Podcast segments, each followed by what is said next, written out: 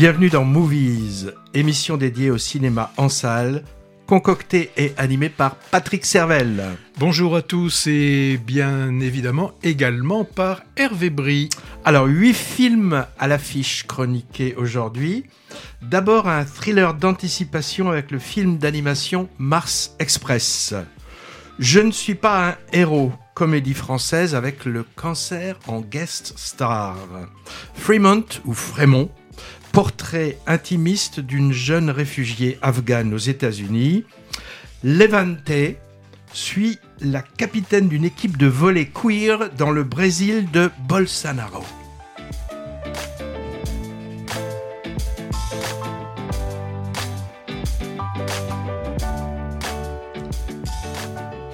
Comment en 2020 un geek a fait trembler Wall Street? Une histoire réelle transposée en fiction dans Dumb Money. Bâtiment 5, drame social qui a pour sujet la politique municipale de logement en banlieue. Soudain seul, survival movie à la française, un couple seul au monde échoué dans le froid. Et enfin, à l'affiche dans une semaine à l'heure où je parle, le belge Sea Sparkle qui nous montre une jeune ado refusant de croire à la mort accidentelle de son père.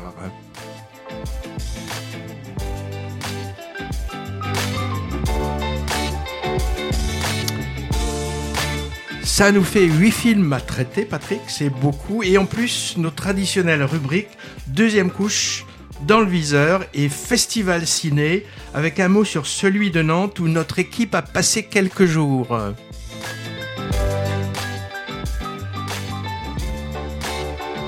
Alors on commence, Patrick, avec, euh, quoi? Je sais plus, avec un, français, avec un titre de Balavoine. Oui, ça s'appelle Je ne suis pas un héros. Alors, euh, si annoncer que l'on a un cancer pouvait changer le comportement de nos proches et de nos collègues de travail. Bah, c'est ce qui arrive à Louis. Alors Louis, il travaille dans un cabinet d'avocats d'affaires alors il est plutôt hypochondriaque, hein, le, garçon, et il va voir un, médecin, alors un médecin qui est déjà lui proche euh, du, du burn-out, et ce médecin, alors sans la moindre compassion, lui dit qu'à vue, à la vue des examens qui vient de passer, il serait quand même préférable qu'il en passe d'autres parce que, vu son expérience hein, de vieux Toubib, bah, ça lui dit rien de bon dans ce qu'il voit. Mais bon, il précise, bon, faut toujours vérifier. Mais bon, là, c'est, ça sent, ça sent pas bon. Euh, alors le pauvre garçon, hein, euh, qui est quand même assez proche d'un licenciement parce qu'il n'est pas, il est pas, il est pas forcément toujours très très bon et puis euh, il a quand même une manager qui est quand même qui demande beaucoup hein, de ses collaborateurs. Et là, alors qu'il est proche hein, de la sortie, bah, ce qu'il fait, c'est qu'il annonce, hein, il annonce sa, maladie. D'abord, il, il les annonce d'abord à ses collègues de travail et justement à sa bosse. Alors là, effet immédiat, les visages euh, subitement se détendent, ses parents qui étaient quasiment euh, séparés se retrouvent, recréent cette famille aimante, voilà, tout c'est merveilleux. Bon, alors que on le savait nous déjà en entrant dans la salle, on savait qu'il n'était pas malade puisque ça, ça va être le pitch du film. Donc Louis va l'apprendre et va se poser la question pendant tout le film, je le dis, je le dis pas. Voilà, donc ça c'est le pitch de ce film hein, réalisé par Rudy Milstein, hein, Je ne suis pas un héros, avec Vincent de Dienne, avec euh, Géraldine Nakache, mais qui était qui joue un rôle, bon, c'est sûr, pas très, pas être très très intéressant. Elle est assez gonflante dans, dans le film euh, et son interprétation aussi, je pense, est, vraiment poussée à l'extrême. Alors, il y a un manque d'originalité dans le traitement, hein, même si euh, l'idée de départ était assez alléchante. On se retrouve, bon, dans le scénario classique d'un personnage ordinaire qui se retrouve dans une situation somme toute assez extraordinaire. Mais là, moi, j'ai trouvé que ça fonctionnait pas du tout.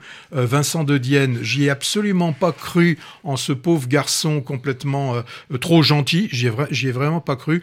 Les seuls... jamais rigolé? Non, les seuls que je, pour lesquels euh, pour le, qui, qui, qui m'ont fait sourire, c'est les parents, euh, Isabelle Nanty et Sam Cartman. C'est les deux seuls qui m'ont fait rire. Donc moi, je suis pas un héros, c'est bien vrai ça, mais je...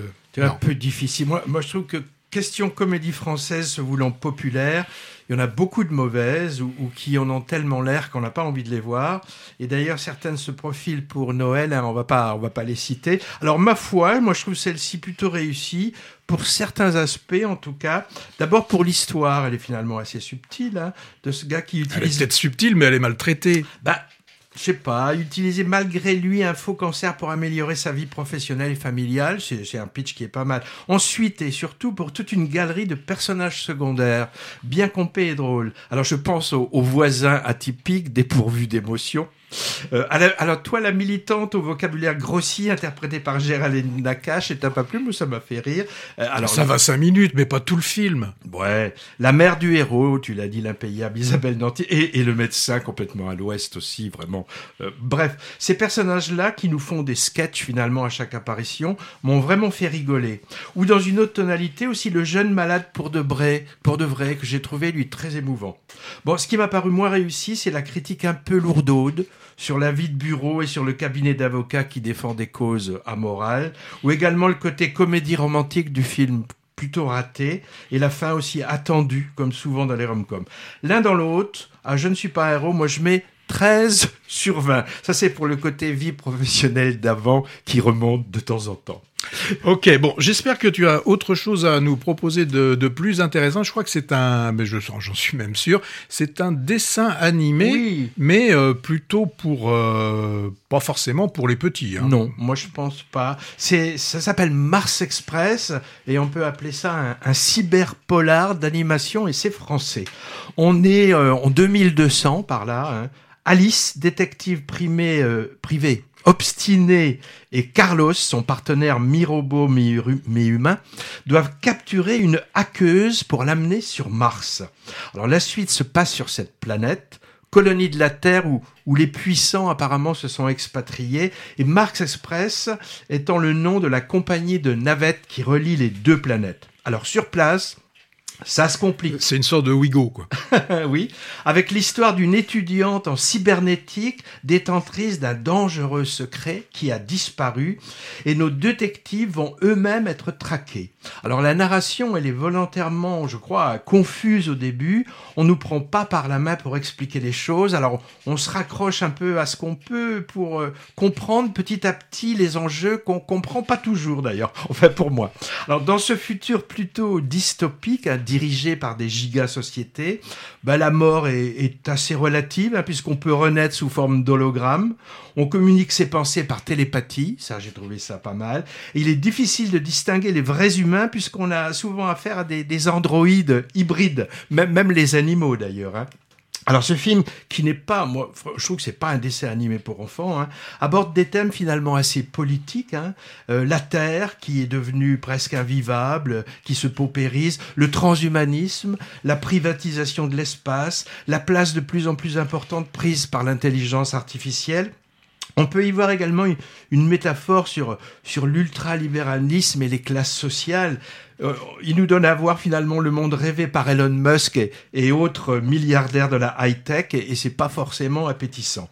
Alors la rivalité entre humains et robots, thème central de cette histoire, bah, c'est un classique de la science-fiction, hein.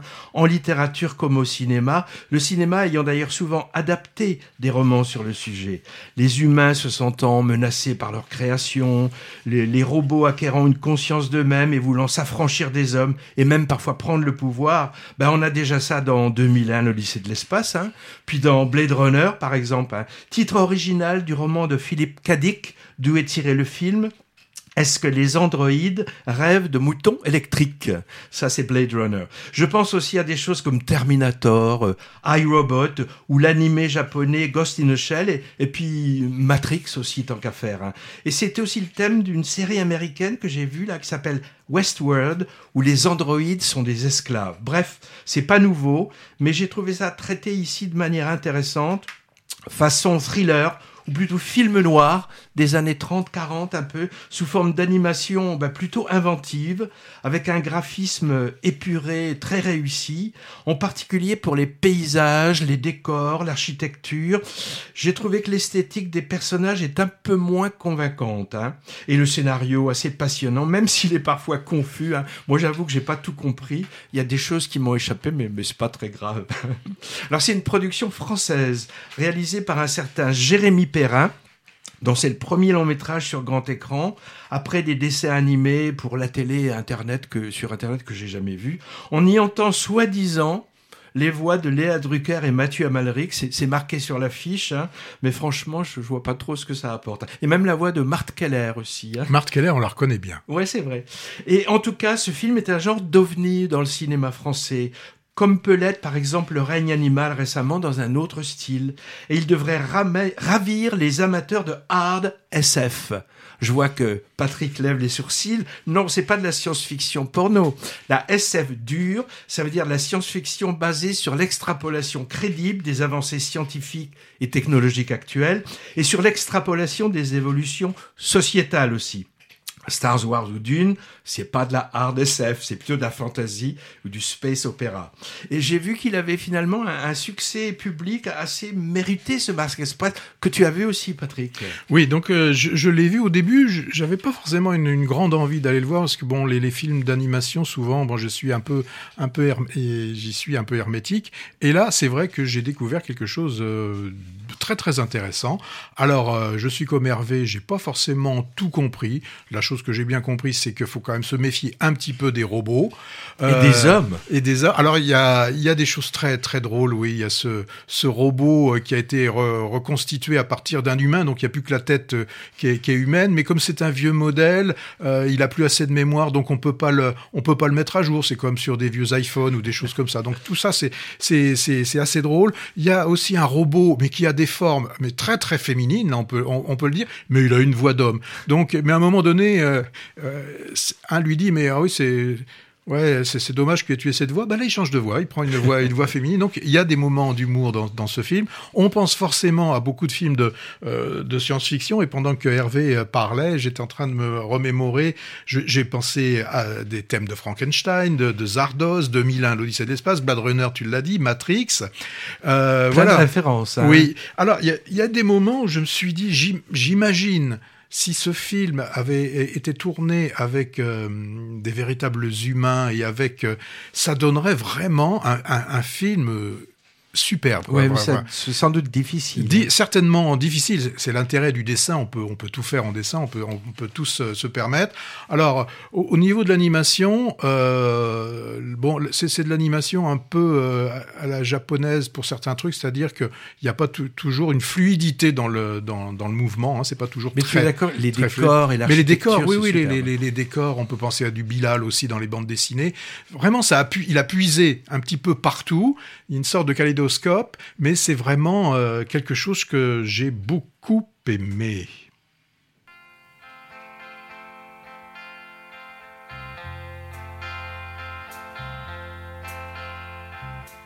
Sometimes I feel so happy. Sometimes I feel so sad. Sometimes I feel just about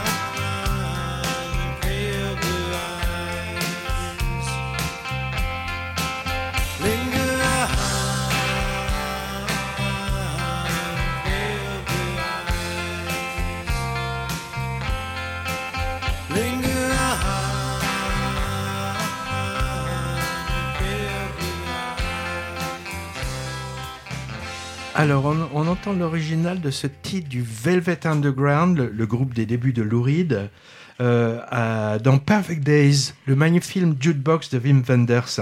Perfect Days étant le titre d'un morceau de Lou Reed entendu dans le film qu'on a passé la dernière fois. La chanson qui s'intitule Pale Blue Eyes, elle est reprise ici par le groupe américain REM, en 84. Et elle a été aussi reprise par Patti Smith, qu'on entend d'ailleurs également dans Perfect Days. Alors, Pale Blue Eyes, les yeux bleus clairs, et aussi le nom d'un thriller américain avec Kristen Bell. Ça, c'est pour bien insister sur le fait que toute la BO de movies est en lien avec le ciné et qu'on potasse beaucoup pour trouver. Hein. Alors maintenant, on va, on va dans le froid, je crois. Hein. Oui, c'est pour... euh, là, là, je, je vais donner le titre dès le début, C'est. Soudain Seul. Alors, Soudain Seul, c'est un titre un peu menteur, en tout cas pour la moitié, sur le côté soudaineté, parce que nos deux protagonistes sont seuls déjà depuis un moment, puisqu'ils font le tour du monde en bateau, et donc ils étaient et ils sont forcément seuls. Alors, ce qui va changer pour eux deux, c'est qu'ils veulent absolument visiter une île, donc pour cela ils font un, un détour. Alors pour situer, ils sont à proximité des côtes antarctiques, et euh, pendant qu'ils sont sur cette île, une tempête va s'abattre, et euh, à leur retour, oh bah mince, le bateau n'est plus là, donc là ils se retrouvent vraiment seuls. Alors seul, c'est pas vrai, parce qu'on découvrira qu'il y a des sortes de choses qui ressemblent à des sortes de bigorneaux, et on aura aussi des manchots quand même sur, euh, sur cette île. À cette situation qui est quand même, on peut le dire, relativement angoissante, hein, quand on se retrouve à cet endroit-là, euh, on sait que les hommes les plus proches doivent être à, quand même à plusieurs heures de là. Et euh, quand on est dans ce genre de situation, on- tout s'accumule, puisque en plus c'est le début de l'hiver, donc on sait que forcément ça ne va pas s'arranger. Et euh, ben, si avec ça, euh, non, il n'y a pas que cela, parce qu'il y a déjà aussi leur couple qui prend l'eau déjà, enfin qui prenait l'eau.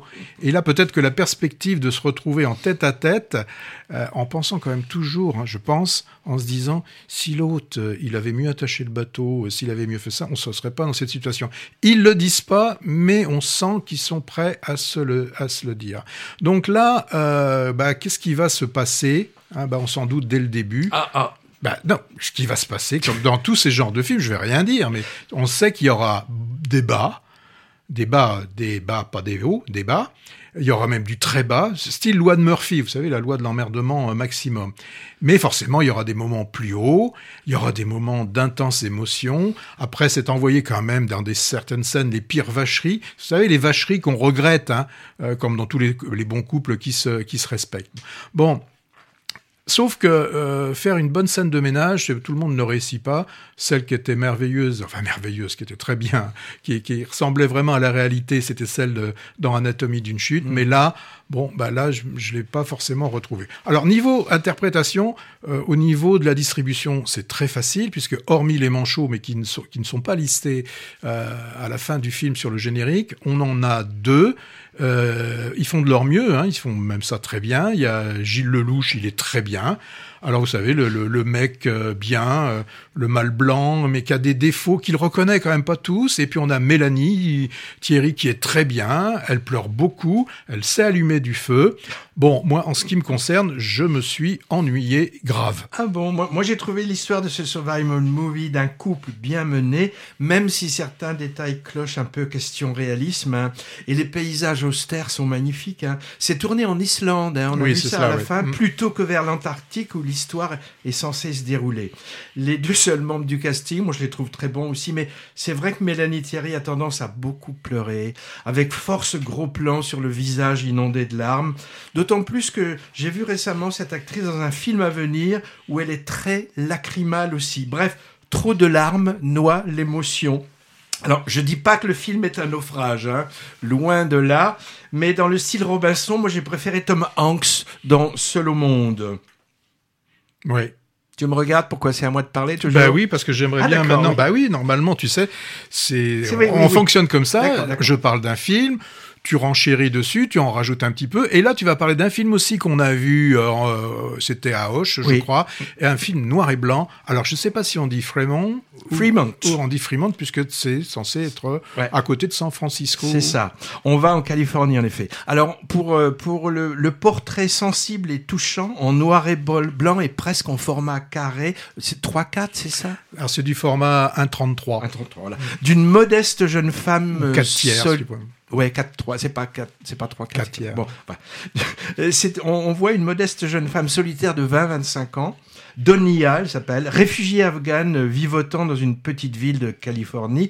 On apprend vite qu'elle a fui son pays à l'arrivée des talibans après avoir travaillé comme interprète pour l'armée américaine. Alors tout ça euh, paraît pas très sexy a priori, hein, mais moi j'ai trouvé ça vraiment magnifique. C'est une perle sans esbrouf, découverte, c'était pas à Auch, c'était au festival de Sarlat il y a quelques semaines, et elle affiche depuis mercredi dernier dans nos contrées. Donc on suit Donia au travail. Elle est ouvrière dans une usine familiale de Fortune Cookies. Vous savez, ces petits biscuits secs asiatiques euh, pliés qu'on donne à la fin des repas, contenant des bandelettes de papier avec une maxime euh, sur la vie ou, ou, des prédictions d'avenir. Le tout début, pendant le générique, c'est pendant le générique, je crois, nous fait joliment découvrir leur élaboration artisanale de ces petits biscuits. Alors le film montre ses relations avec d'autres personnages, plus ou moins sympathique avec elle, hein, sur son lieu de travail, la collègue complice qui cherche l'âme sœur, le patron assez gentil mais paternaliste, la patronne euh, moins sympa, et autour de chez elle, par exemple, son voisin en attente de papier, le tenancier du boui-boui où elle mange qui, qui philosophe, et également un, un psy qu'elle consulte, assez rigolo, et qui semble faire sa propre thérapie durant ses séances avec elle. Bref, toute une galerie de caractères originaux et bien compés qui, font sourire ou qui émeuvent. Mélancolique mais volontaire, elle ne se plaint pas, hein, Denia, ou si peu, et pourtant euh, on sent le poids de l'exil involontaire, cause de souffrance morale et, physique. Elle souffre d'insomnie, par exemple, plus le vide affectif, sentimental, auquel elle va tenter de remédier d'une manière originale. moi, j'ai pensé au cinéma sensible et décalé de, Jim Jarmusch, peut-être à cause du noir et blanc aussi. Et puis, il avait utilisé ça a pas mal dans ses premiers films, hein, Stranger Than Paradise, Down Banlow par exemple. Et Fremont m'a aussi évoqué le cinéma d'Aki Korismaki, en particulier son dernier film Les Feuilles Mortes, pour le regard ironique et tendre à la fois porté sur les gens de peu, sur le monde du travail et pour la quête amoureuse également. Hein. Car il faut dire qu'on a aussi affaire donc à une sorte de comédie romantique dans la deuxième partie. Alors c'est un film américain d'un réalisateur d'origine iranienne qui s'appelle Babak Jalali, lui-même réfugié à Londres depuis son enfance. J'ai lu dans le dossier de presse que la jeune comédienne débutante qui interprète magnifiquement l'héroïne, enfin héroïne entre guillemets, a été journaliste et présentatrice à la télé afghane avant l'arrivée des talibans, donc elle connaît bien le sujet de l'exil aussi. Le titre Fremont ça vient du nom de la ville proche de San Francisco où habite Donia, qui a la particularité, j'ai vu ça après, de concentrer la plus grande communauté de réfugiés afghans aux États-Unis. Moi, au vu du rôle important joué par les petits biscuits dans le scénario, je trouve que Fortune Cookie aurait fait un bien meilleur titre, mais je m'en doutais, hein, j'ai vérifié, il a déjà été pris plusieurs fois. Par exemple pour un film de Billy Wilder en 66 et pour un autre qui est un film d'horreur avec caché dans les cookies des prophéties diaboliques qui se réalisent. Gage de qualité, ou pas, ça c'est à vous de voir, hein, de ce Fremont, il a récolté le prix du jury au festival de Deauville cette année, festival spécialisé dans le cinéma américain. Patrick, je me souviens que tu étais moins emballé que moi à la sortie parce que tu as trouvé que ça faisait un peu chichiteux ce format ah, 4 ah. en noir et blanc. Bon, je n'ai pas eu cette impression. Ah oui, tu vas, tu vas dire du mal alors. Je vais pas je veux pas dire du bien. Voilà. je trouve que je te découvre là vraiment bon public. Hein, oh non. Parce que là, c'est très difficile. C'est un film bon, il a été prendre un petit peu partout.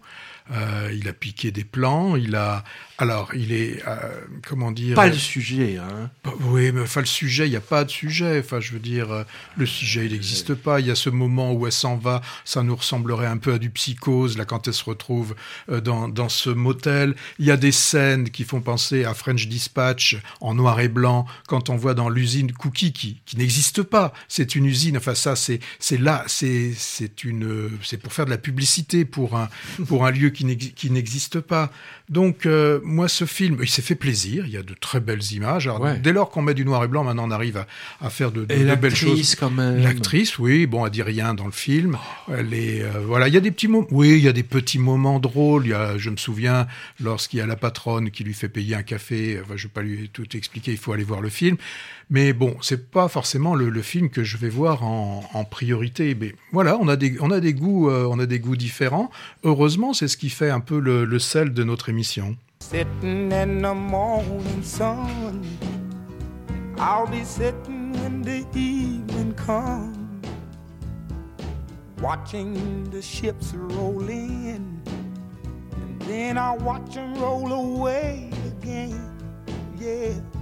I'm sitting on the dock of the bay, watching the tide roll away.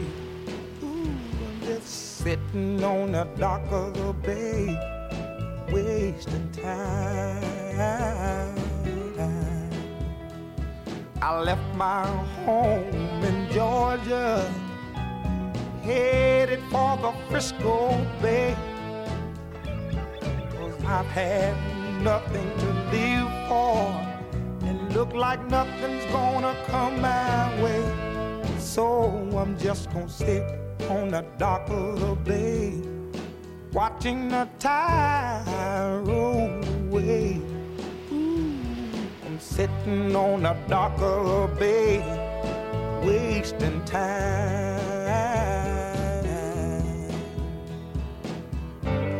Look like gonna change. Everything still remains the same. I can't do what ten people tell me to do, so I guess I'll remain the same. Listen, sitting here resting my bones, and this loneliness won't leave me alone. Listen, two thousand miles I roam just to make this dock my home. Now I'm just gonna sit at the dock of a bay, watching the tide roll away. Ooh, I'm sitting on the dock of a bay, wasting time.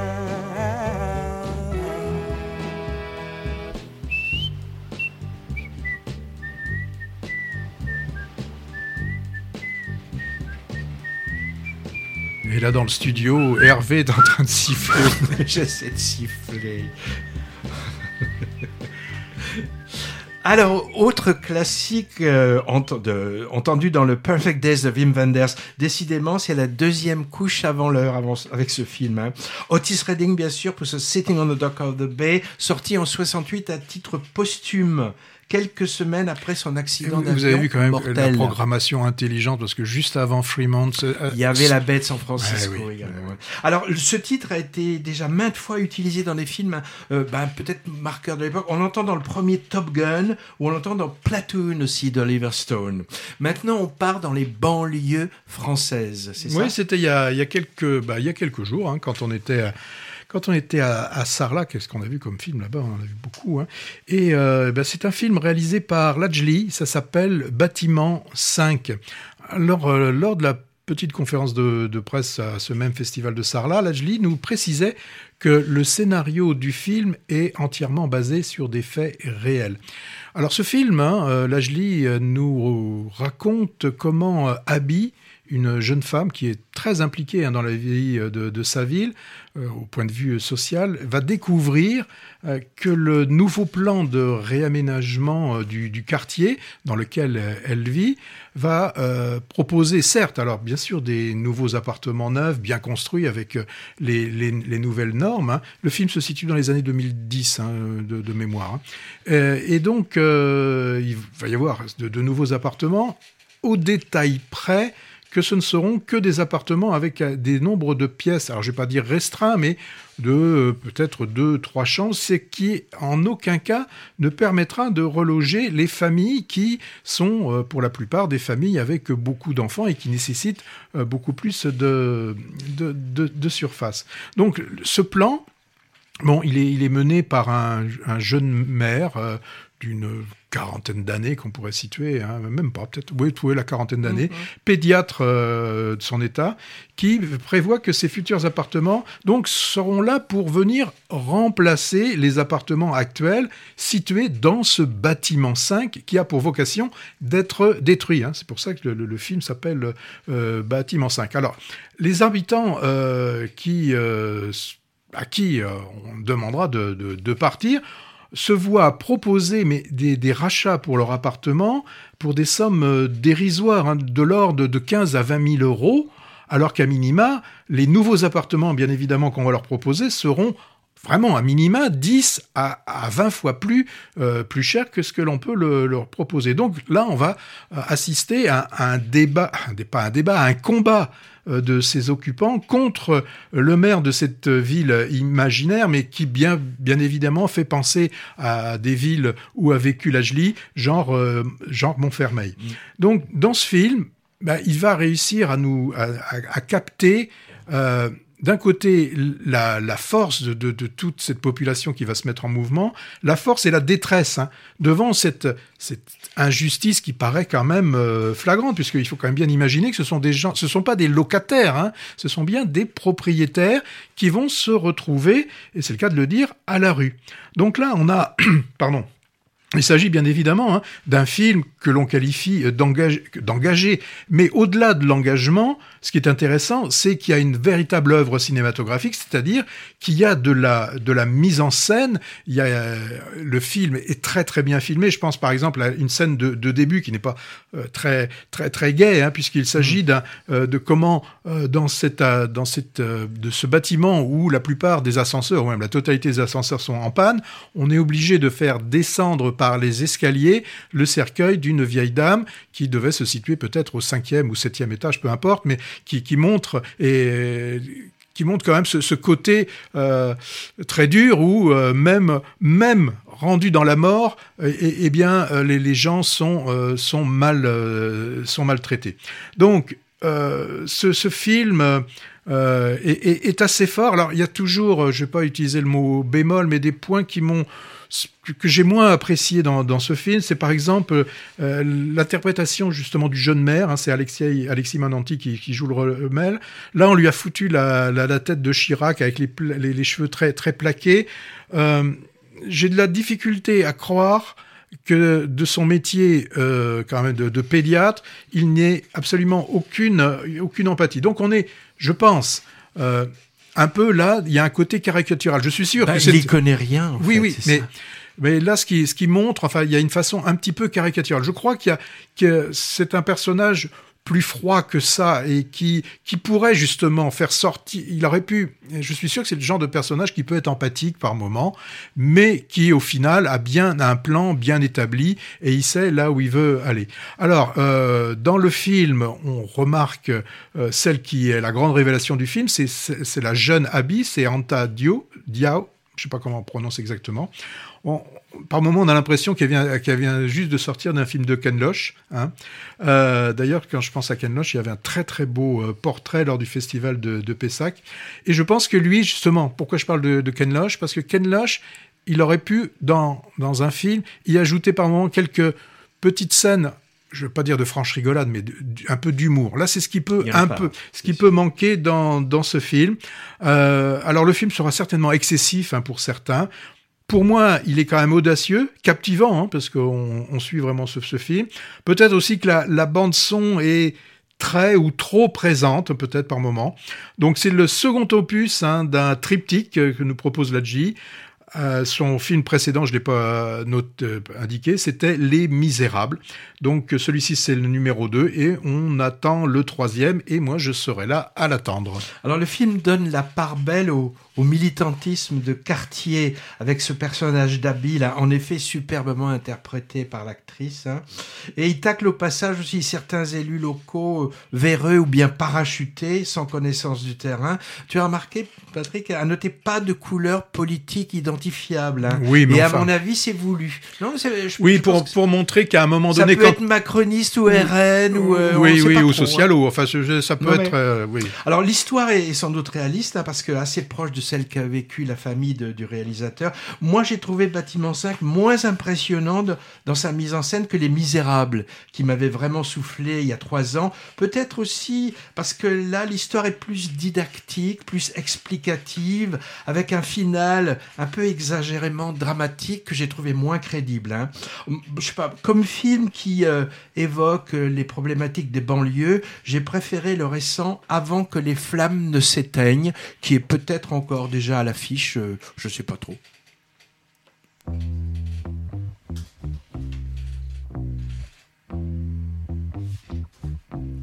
Mais là, j'ai lancé de la musique un peu trop tôt, puisque c'est à toi de nous parler maintenant. Ben oui. Bah oui, qu'est-ce que je fais là? Non mais qu'est-ce que c'est ce collaborateur qui fait n'importe quoi?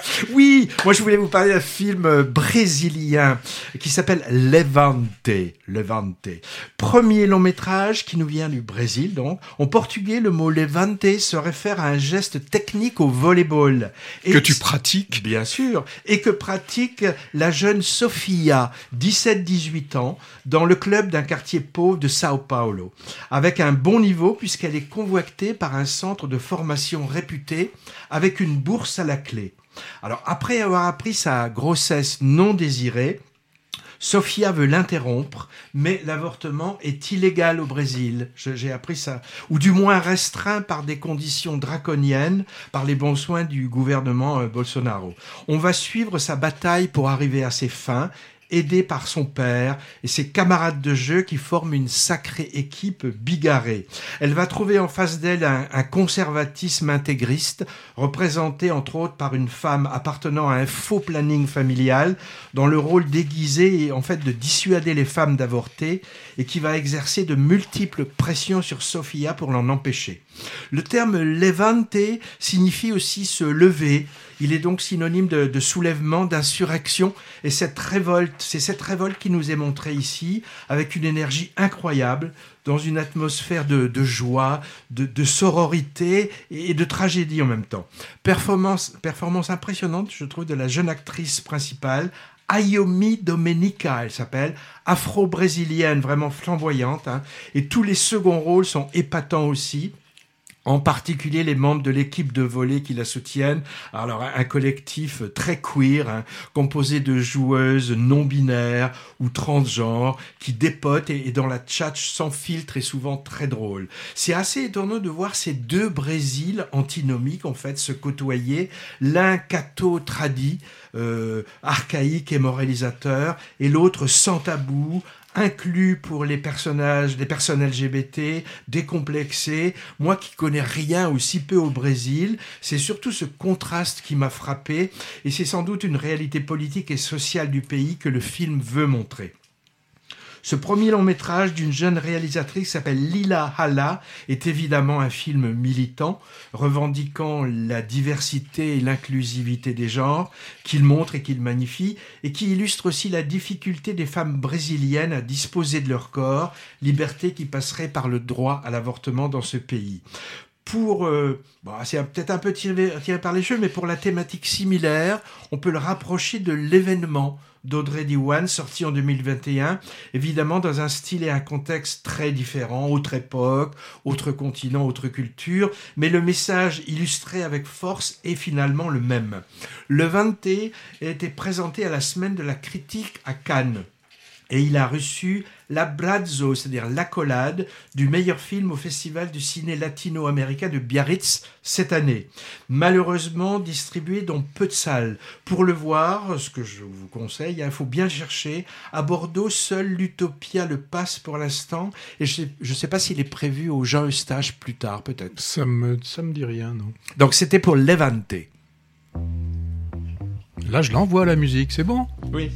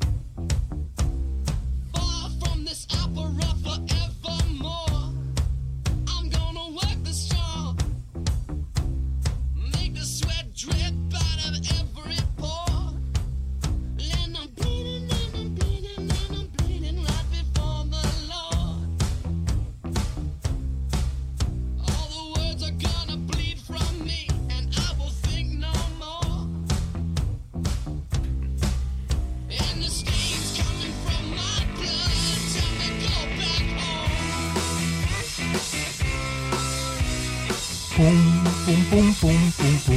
Patrick, arrête. Poum, poum, poum, poum, poum, poum, poum. Ouais, je fais bien les poum poum. Eh oui. Riff de guitare imparable qu'on peut pas s'empêcher de fredonner pour ce Seven Nation Army, hymne de 2003 du duo américain frère et sœur, je crois, The White Stripes. C'est-à-dire entonné par les supporters dans les stades. Hein. On l'entend euh, en générique de fin du film Dumb, Money dont Patrick va nous parler tout à l'heure. Hein. La BO du film est très rap contemporain avec ce bouquet final rock. Le titre a déjà utilisé plusieurs fois dans d'autres films, Cruella par exemple de Disney et je sais plus quel Marvel aussi. Aux grandes dames de leur auteur, Trump l'avait passé illégalement dans ses meetings de campagne électorale pour chauffer à blanc ses, rednecks. Alors c'est marrant parce que là tu nous parles de Cruella et Cruella il avait il a été réalisé par euh, Greg Gillespie, ah, qui oui oui oui et qui là nous propose son nouveau film. Alors ce nouveau film qui dès le générique on nous prévient on nous dit euh, il s'agit d'une histoire vraie. Alors moi j'ai toujours une petite méfiance, hein. c'est la, la, phrase qui peut souvent nous faire redouter le pire parce qu'on peut essayer de nous faire avaler un petit peu n'importe quoi. Ici, là, en l'occurrence, euh, cette histoire est arrivée ces dernières années, euh, donc euh, euh vraiment c'est très récent, et le film c'est Dumb Money. Ça nous raconte l'histoire d'un homme bien ordinaire, comme aurait dit Charles Bois, euh, Kess Jill, qui est un geek, euh, fou amoureux des kitty, hein, donc des petits, euh, des petits chats, qui va parier euh, 50 000 dollars, en fait toutes les, les, économies et celles de son épouse, dans une société qui s'appelle GameStop, une, une sorte de, de, de, de, petit décathlon, mais qui est vraiment, euh, on sent... Euh... Non, GameStop, qu'est-ce que je dis? Non, Mais non, non, mais non, mais non, vidéo. non. Oui, vidéo, vidéo. C'est vraiment euh, ce que je voulais dire, c'était que c'est pas une grosse chaîne, c'est vraiment une chaîne qui a l'air un peu de péricliter. Et lui, il y croit, il croit à cette action en banque. Et alors, toute la journée, hein, il est dans son sous-sol, où là, il est le, le, roi devant ses claviers, devant ses, devant ses écrans, et il convainc ses, ses followers. Alors justement, les followers, on, le, on, leur demande de le suivre et d'investir dans cette, euh, dans cette action. Alors les chiffres vont s'affoler et euh, très rapidement, ces 50 000 dollars, à un moment donné, si j'ai bien tout suivi dans le film, on nous parle de 47 millions de dollars, ce qui fait quand même une... une Sacrée plus-value. Ah, c'est pas, c'est pas mal. Hein. C'est euh, comme, euh, c'est comme le nombre de nos auditeurs. Ça, ça, il y a des moments comme ça, ça fait des... Voilà, on a eu ce genre de, multiplication. Alors lui, euh, pourquoi il est suivi, hein, ce, geek? Bah Parce qu'il est d'une transparence totale, c'est-à-dire que en ligne, il met son portefeuille et montre bien qu'il ne ment pas. Voilà, et donc les followers disent, bah, s'il continue, bah, nous, on va faire, on va faire pareil. Alors vous allez me dire pourquoi, euh, tu allais me le dire, hein, pourquoi ce titre? Pourquoi ce titre? Moi, euh, je bah, sais pourquoi. Bah oui, pourquoi ce titre euh, qui est qualifié de dumb? Alors dumb, ça veut dire euh, idiot, hein, ou euh, c'est plus traduit dans le film par con. Hein, donc ce qu'ils appellent l'argent con, en fait, c'est l'argent des investisseurs de base, du bas peuple, enfin des gens comme Hervé et moi, parce que Hervé fait beaucoup en bourse. Et à l'opposé, bah, on a les spécialistes, eux, c'est le smart money, et ce sont les, les gros, les fonds de pension et les autres gestionnaires de fonds. Alors, pendant tout le film, on nous parle d'un truc qui s'appelle le short squeeze. Oui. Donc, en bon français, ça dit liquidation forcée des positions courtes. Mmh. Déjà, ça nous renseigne beaucoup. Et donc, ça désigne une période pendant laquelle des investisseurs, des investisseurs sont forcés d'acheter un titre pour couvrir une position courte. Vous n'avez rien compris? Oui. Moi non plus, parce que pendant tout le film, on nous parle de ces manœuvres d'argent.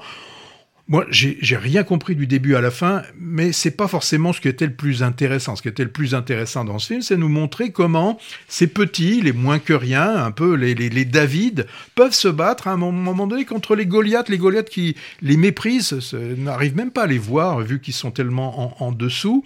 Et bah là, euh, bah les gros, eux, ils vont perdre de l'argent. Je sais, j'ai pas encore compris comment, mais ils vont perdre eux euh, 6 billions de dollars. Vous savez, les billions, euh, c'est les milliards pour nous.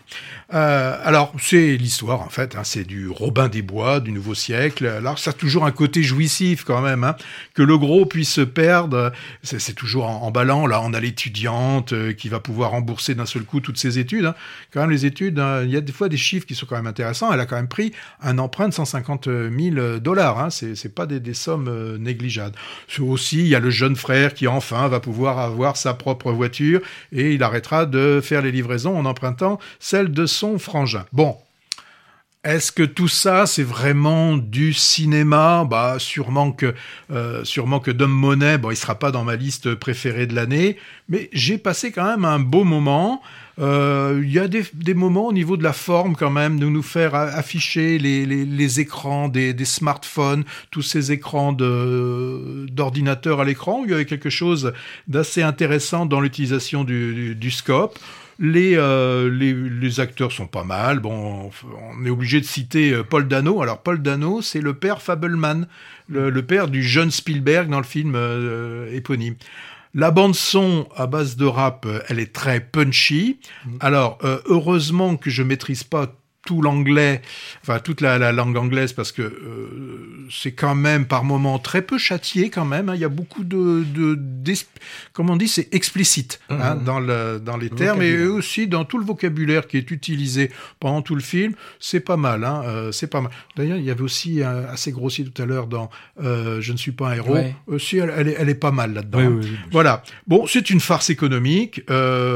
Moi, je préfère les, des, des, films forcément de Scorsese, par exemple le, le Loup de Wall Street. Et toi, tu l'as vu aussi. Ouais, alors euh, de monnaie ou l'argent des imbéciles, quoi. celui des naïfs petits investisseurs en bourse qui sont la plupart du temps perdants, comme au casino d'ailleurs, hein, et dont se goinfrent les initiés de Wall Street. Bon, moi, moi franchement, ça m'a un peu saoulé.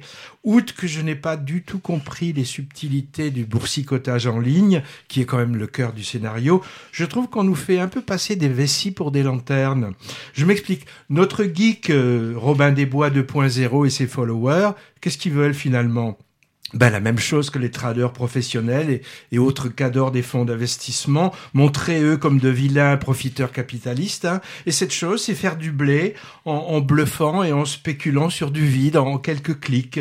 Euh, d'ailleurs, à cet égard, le, carton, à la fin, le confirme, hein, en exposant comme trophée censé être jubilatoire les sommes astronomiques gagnées dans l'histoire par la plupart des protagonistes soi-disant rebelles montrés dans le film. Hein. Bref, moi, je trouve que c'est un film naïf ou plutôt retors, ou, les deux, qui met en avant un fait divers, bon, franchement, qui intéresse plus grand monde, en tout cas pas moi, et qui fait semblant de croire qu'on peut moraliser le, le, capitalisme spéculatif. Hein. Bon, c'est vrai, il y a Paul Dano. Moi, je l'avais découvert en grand frère dépressif dans le super Little Miss Sunshine en 2006. Mhm. Hein. Il est très bon, assez drôle en, papa nerd avec ses t-shirts chatons, mais, mais c'est un peu tout. Hein. Alors, sur un sujet équivalent, un film sorti en 2015 qui s'appelle The Big Short, le casse du siècle en français, alors, avec, excusez du peu, Steve Carell, Christian Bale, Ryan Gosling et Brad Pitt, sur la crise financière de 2005, était autrement plus clair déjà,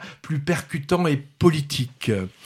Oui, mais, attendez, il faut quand même que j'explique aux auditeurs que ton portefeuille d'action, ça a descendu. Ça a descendu, et depuis, il est fortement, il est fortement aigri, et donc là, ce, ce, film, ça lui a rappelé de, de très mauvais euh, souvenirs. Alors c'est pour ça que tu vas nous parler d'un film que je n'ai pas vu, mais que tu m'en as déjà dit du bien, et tu vas en dire plus à tous nos auditeurs. Il s'agit de Six Sparkles. Six Sparkles, ouais. Le premier film d'un jeune réalisateur belge flamand s'appelle Domien Hugues qui explore le déni et, la colère d'une jeune fille face au deuil.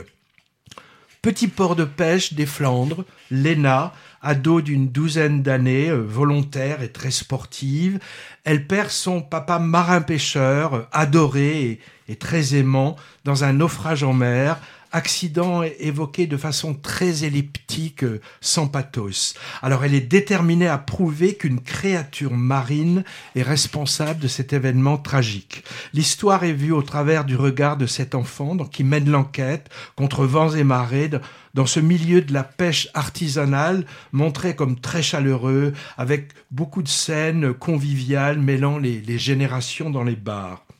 Donc c'est un mélodrame sur le deuil impossible, donc, mais avec des choses en plus. Déjà, le film se double d'une d'une étude sociologique presque documentaire, déjà sur le lieu et sur la communauté de gens qui l'habitent, en s'attachant en particulier à saisir le, le quotidien d'une jeune ado de maintenant, entre déambulation dans la petite ville côtière, concert de rap de son grand frère, après-midi au skatepark et, et ses relations d'amitié très forte avec garçons et filles.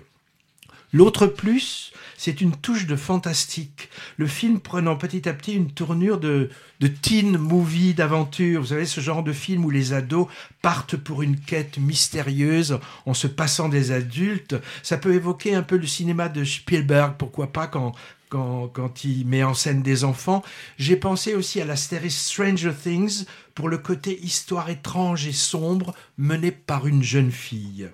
Pour un premier film, c'est vraiment maîtrisé, je trouve, un tant du point de vue du, du scénario, de la réalisation, ça donne quelque chose de très sensible et émouvant, et pas du tout mièvre, comme on pourrait le redouter avec un tel sujet, en grande partie grâce à l'actrice principale débutante, qui rend son personnage un fort caractère remarquablement attachant. Je peux la nommer, mais je vais écorcher son nom, hein. elle s'appelle Sahar Rogiers.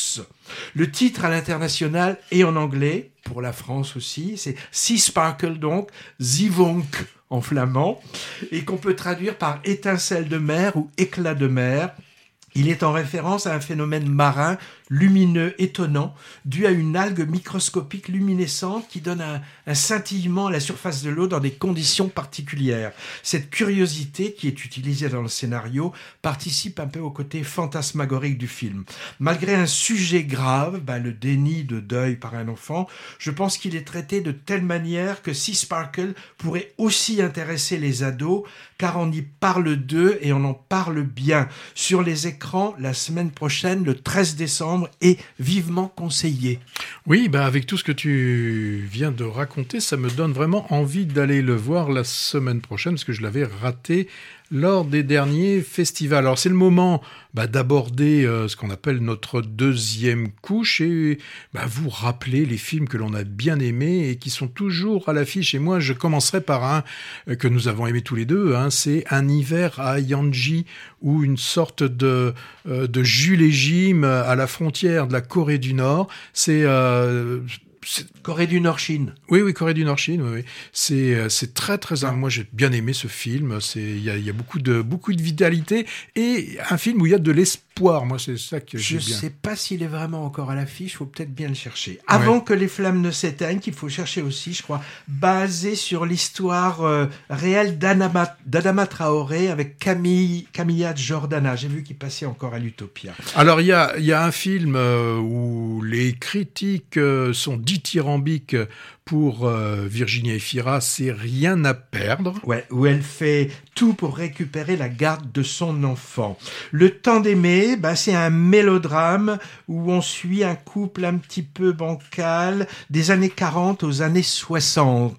À notre cher ami, alors cher ami, non, enfin notre euh, le réalisateur que l'on aime bien, Wim Wenders, nous propose son Perfect que nous avons beaucoup aimé. J'en ai parlé à une, à une amie.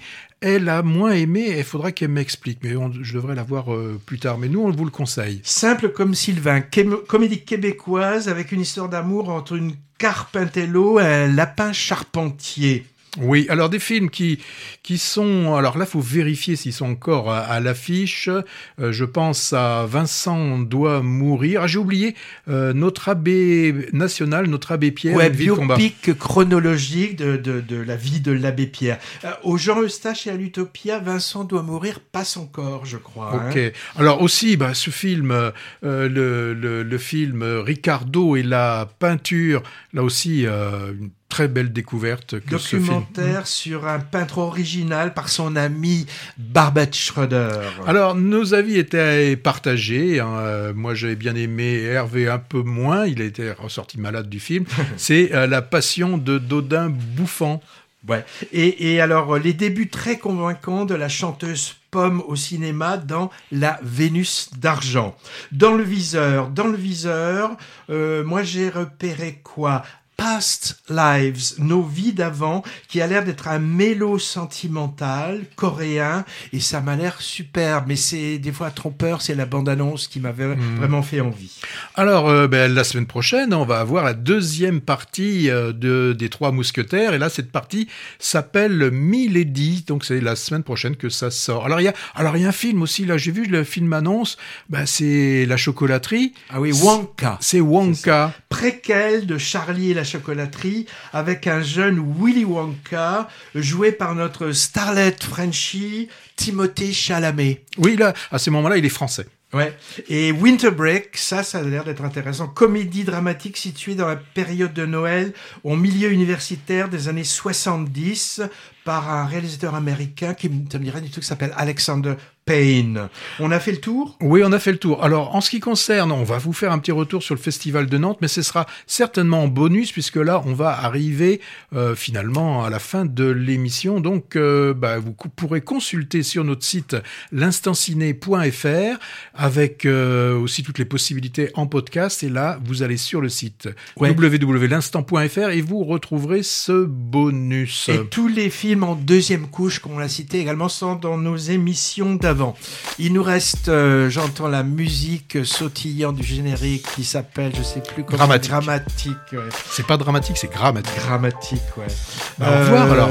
On vous dit au revoir et on vous souhaite de passer de 15 bonnes journées à aller au cinéma, bien sûr.